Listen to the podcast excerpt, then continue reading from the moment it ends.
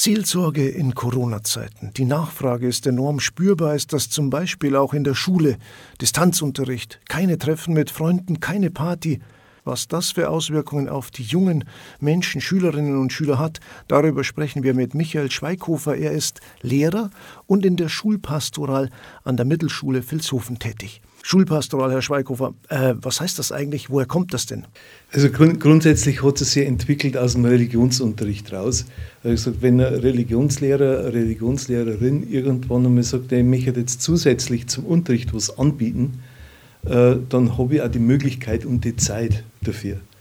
Äh, das heißt, es gibt ganz viele verschiedene äh, An Ansichten, Anwendungen von dem Ganzen. Der eine macht stille Pause, der andere hat, macht ein Musical, singt Lieder mit den Kindern. Meine Art und Weise der Schulpastoral ist eigentlich der Klassiker Schulseelsorge, Gesprächsangebote oder wenn ich irgendwo was wahrnehme während meinem Unterricht, dass jemand einfach nur da hängt oder eine Frage, wo kommt die Frage her, dann werde ich da nachgefragt. Und es ist eine Art und Weise, der Brücke zu bauen. Wenn sie aufgehen, dürfen sie jederzeit aufgehen, aber sie müssen nicht. Also, sie haben nicht die Pflicht, dass sie sagen, ich muss jetzt wieder mit dem Schweighofer reden. Also, das, das nicht. Ein Jahr Corona. Werden Sie mehr gebraucht? Gibt es mehr Nachfragen? In der Corona-Zeit jetzt sind, ja, schon, aber das, das war jetzt hauptsächlich über unsere Sozialpädagogin, über die Schulsozialarbeit. Ich selber habe jetzt keine Möglichkeit, an die Kinder ranzukommen, so wie ich mir das vorstelle. Das ist okay, ich kann jemanden anreden äh, oder es ist irgendwo, wo es auftaucht. Äh, ich bin zwar schon in Kontakt mit meinen Kindern über den Schulmanager, weil die, äh, die Aufgaben werden halt einfach gemacht.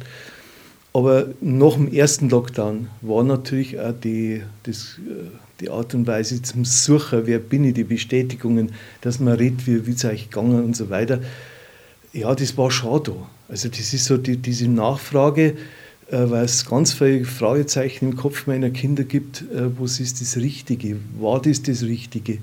Äh, diese Beziehungen, die auseinandergegangen sind, ich habe das Gefühl gehabt, bei uns sind ganz viele äh, Partnerschaften, die sie vorher entwickelt haben, hinterher auseinandergegangen. Also dieses Suchen, dieses Ist es das meins, äh, das ist schon verstärkt da. Die Suche unserer Kinder ist ja eh so grundsätzlich da.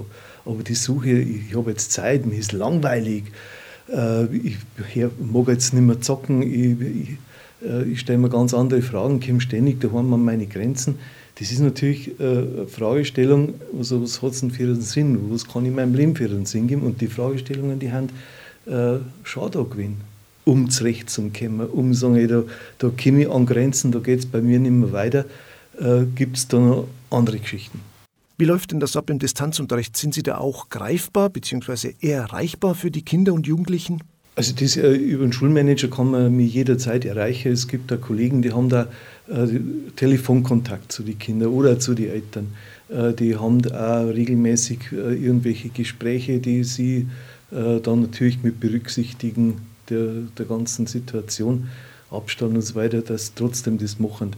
Ich habe mir am Freitag so gefreut, dass ich meine Kinder wieder vor mir gehabt habe, dass das wieder ein ganz normaler Unterricht ist, dass man sagt, hey, wie schaust denn heute wieder raus, was ist denn los, dass irgendwie so diese Nähe, schon eine Nähe zum Suchen, aber halt eine professionelle Nähe, dass das wieder möglich ist. So darf man sich wünschen. Auch vom Unterricht her und das, was aus dem Unterricht rauswächst, äh, dass das wieder möglich ist. Welche Themen sind es denn, die die Kinder besonders belasten? Es ist eher so ja, fast eine grundsätzliche Geschichte, weil Corona hat die Eigenschaft, dass immer dort, wo Apps versteckt ist, wo es nicht ausgegoren ist, wo es oft ein Wahnsinn ist, dass das zuerst unter der Oberfläche ist und Corona lässt es wachsen. Und manchmal ist so wie ein Riese draus. Und wenn eine Familiensituation nicht stimmt, dann eskaliert das vielleicht. Wenn eine, eine ängstliche Einstellung da ist, dann wird die, die, die Ängste werden immer größer. Äh, ich weiß jetzt von ein paar Kindern, die seit Dezember nicht mehr außer Haus gegangen sind, weil sie so viel Angst haben, dass sie angesteckt werden. Es gibt äh, diese, äh, ja, auch die, der Hinweis, ja, über Social Media, es macht sie dann über Social Media, wenn es euch so nicht treffen könnt. Ja, die Nachfrage, ja, mit wem denn? Ja, Freunde, Freundinnen. Hm, habe ich jetzt die Möglichkeit, der wieder hin, weil die Beziehungen nicht gestimmt haben. Und das immer dort, wo, äh, ja, wo ähm, ein Defizit ist. das kommt jetzt in Tee. Und das ist ganz verschieden. Das ist wirklich äh, auch in die Familien, wenn, äh, wie oft werden sie wahrscheinlich die Kinder auch müssen, ja, tu halt endlich was. Oder äh, dann tue ich was, aber keiner interessiert sich äh, dafür, dass ich was gemacht habe. Und das ist, wird, wird dann auch irgendwie drüber bügelt. Und äh, wie oft, dass sie dann wahrscheinlich auch Geschwister sagen, ah, jetzt kommt der schon wieder, lass mal doch meinen drüber. Ja, ich möchte da. Äh, dieses, was vorher schon da war, wird jetzt groß.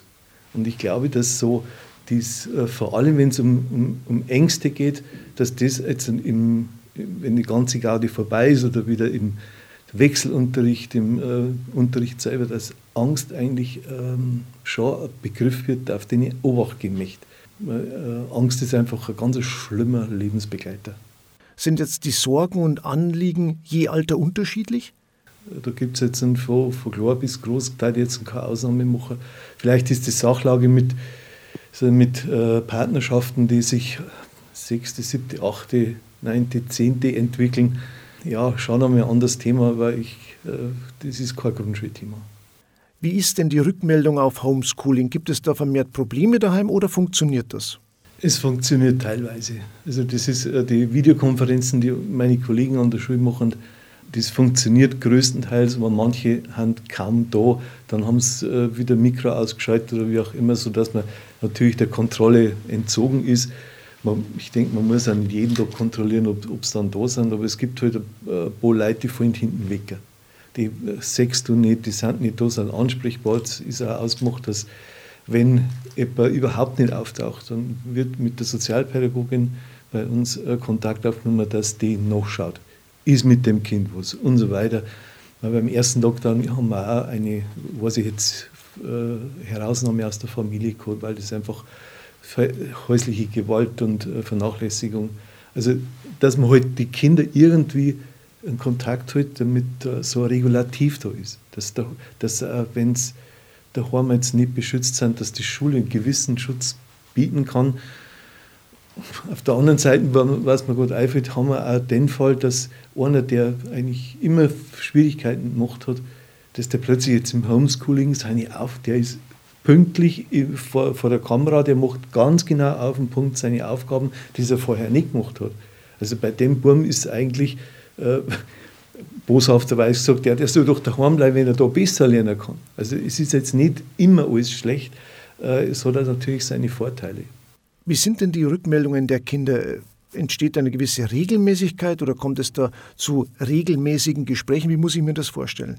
Es kommt immer auf die Situation, gerade mal äh, schnell einmal auf den Gang, aber dann gibt es auch wieder, dass man so einen Termin ausmachen und sagen, ich pass auf, da müssen wir jetzt länger drüber reden, oder, weil, weil ich jetzt neige, wenn du nichts dagegen hast, weil dann wird praktisch das Umfeld einmal zirkuliert, Fragen und so weiter auch mal angeschaut. Aber grundsätzlich ist ja eh, ich kann mir einen Unterricht jetzt bei uns an der Schule nicht vorstellen, wenn die Beziehung nicht stimmt. Das heißt, es ist immer eine Beziehungsarbeit und erst wenn dieses eine positive Beziehung ist, kann, man, kann ich jetzt überhaupt Unterricht machen. Und aus diesen hoffentlich positiven Beziehungen gibt es vielleicht die eine oder andere äh, Frage oder man traut sich über was zum Reden, was man bisher vielleicht gar nicht ausgeredet hat.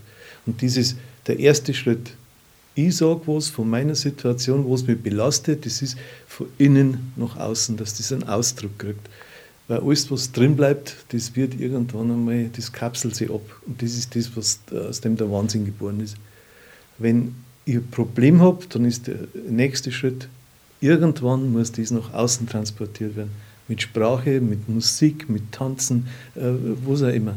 Also, aber da ist eigentlich so der, der Dreh- und Angelpunkt. Wenn jemand anfängt zum Verzeihen, wie es so ein bisschen einen Einblick äh, geben lässt, wie es drin ausschaut, das ist der Anfang zu einem Prozess. Ich sage jetzt mal, ich nehme jetzt einen, vielleicht einen theologischen Begriff, das heilt.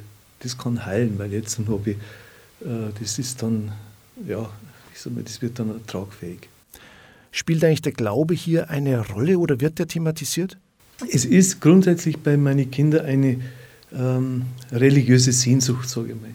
Das ist, wenn ich so Sachen arbeite, was ist das Richtige oder eine meditative äh, Art und Weise, das zum Nachdenken bringt. Das, ist, äh, das habe ich manchmal das Gefühl, das ist wie ein Schwamm, den sie aufsagen und das, das wollen. Ich bin jetzt noch nicht bei katholischen und bin noch nicht bei katholischen Glaubensinhalten, aber die Sehnsucht nach noch Religion, alles, was sich mit äh, Glauben, Lieben, Hoffen auf dem Gebiet abspielt, das ist für sie eine Tanzfläche ohne Ende. Also das ist etwas, was, was sie gern aufgängen und auch gern mitmischen.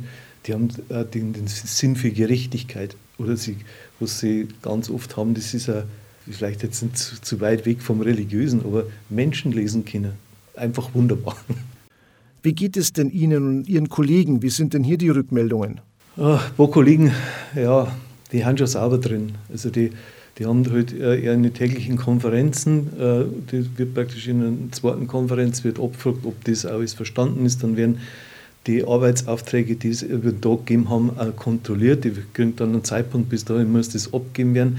Das heißt, der Schultag zieht sich jetzt von in der Früh bis auf den Nachmittag ein. Manche haben jetzt auch einen Stempel gesetzt, ab 5 Uhr Nachmittag nehme ich keine äh, Ergebnisse mir, ich schaue das auch nicht mehr an, ich kann es mir schicken, ich, nächster Tag dann. Manche sagen, äh, sie haben so quasi keine Höhepunkte mehr am Tag. Das ist, jeder Tag schaut gleich aus. Das ist irgendwie wieder so eine, so eine Masse, die, die undefiniert ist. Manche haben halt auch eine Familie, äh, ich weiß von einem Kollegen, die Frau ist Lehrerin, er ist Lehrer, Kinder haben im Homeschooling, äh, die wo dann auch natürlich an Grenzen kommen, sagen, wer hat jetzt gerade welchen Computer, äh, kann man irgendwo jemanden unterstützen, kann ich aber nicht, weil ich selber Unterricht habe. Also das ist natürlich sehr individuell. Es gibt ja Expertenmeinungen, wonach der Bedarf an Beratung, Schulseelsorge oder eventuell Psychotherapie noch erheblich steigen wird, wenn sich das ganze Ausmaß der Pandemie erst offenbart. Wie sehen Sie denn das? Äh, ich befürchte ja, ich hoffe nein. Also, weil ich glaube, eben, was Sie vorhin gesagt haben, mit Angst, dass die Angst, die irgendwo in, unter der Oberfläche gesessen ist, jetzt wirklich auftaucht. Und dann gibt es halt dementsprechende ja, Angstzustände, Panikattacken, also so depressive Phasen. Also die haben da vor, vor der Corona meiner Meinung nach schon äh, ein bisschen mehr zugenommen. Und diese depressiven Phasen, glaube ich, die werden jetzt und, ja, behandlungsfähig oder behandlungsnötig, je nachdem. Seelsorge in Corona-Zeiten, die Nachfrage ist stetig gestiegen. Auch in der Schulpastoral ist das spürbar. Das war unser Thema im Interview. Michael Schweighofer war das erst in der Schulpastoral an der Mittelschule Vilshofen tätig.